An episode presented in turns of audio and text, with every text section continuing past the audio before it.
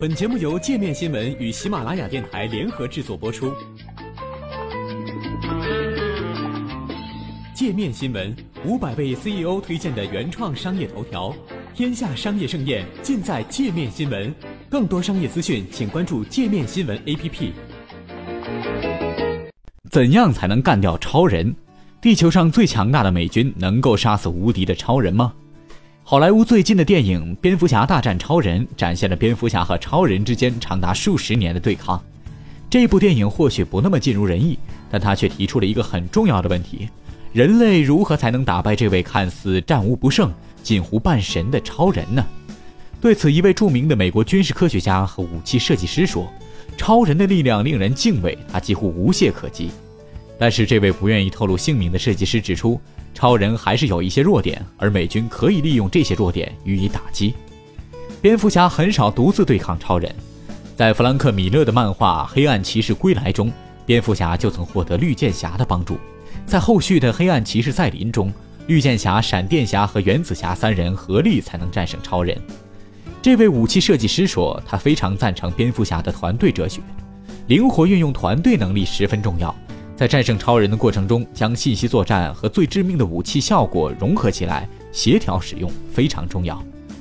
蝙蝠侠之所以能够在各种战斗中战胜超人，对信息的掌控是一大原因。蝙蝠侠比超人更聪明，而且总能提前做好计划，而习惯了身为最强者的超人却总是莽撞地落进蝙蝠侠设下的圈套。这位军事科学家说，他认为邪恶版的克拉克·肯特会更弱小。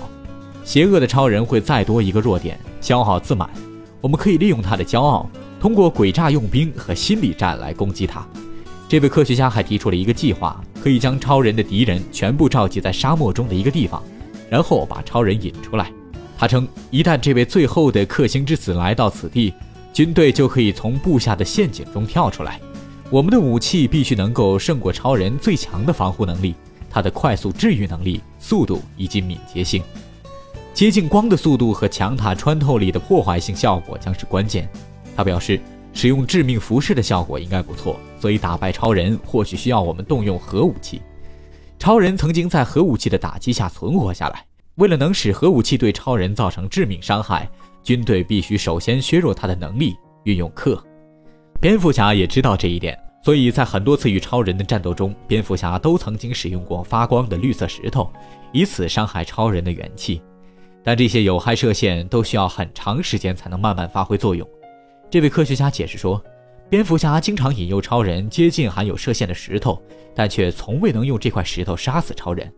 在蝙蝠侠大战超人和黑暗骑士归来中，石头变成了喷雾剂，但即便如此，蝙蝠侠也只能让超人变得虚弱，而无法杀死他。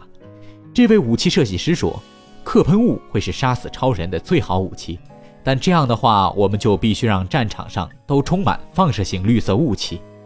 一次大剂量的克喷雾攻击对任务的完成至关重要。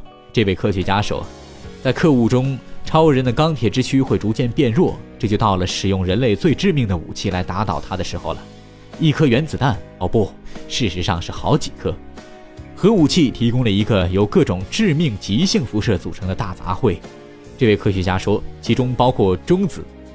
X 射线、伽马射线、裂变碎片、阿尔法粒子以及高能自由电子，其中最具穿透性的是快中子和伽马射线，两者都产生于聚变反应中。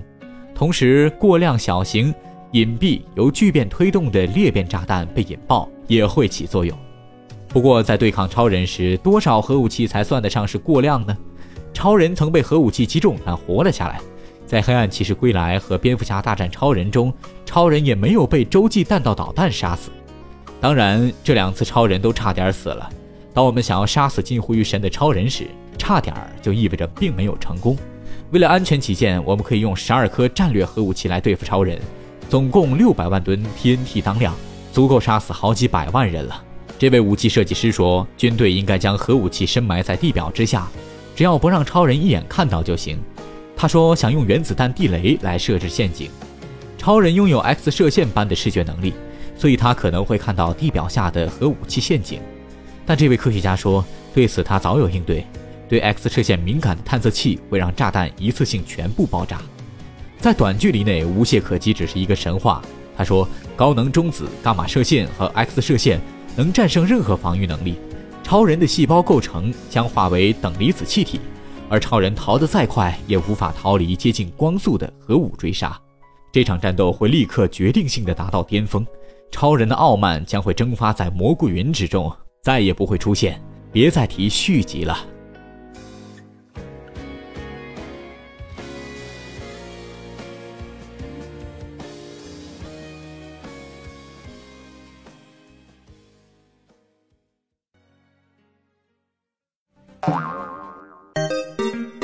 还想了解更多世界各地的商业趣闻，请关注“界面天下”频道微信公众号“最天下 The Very World”。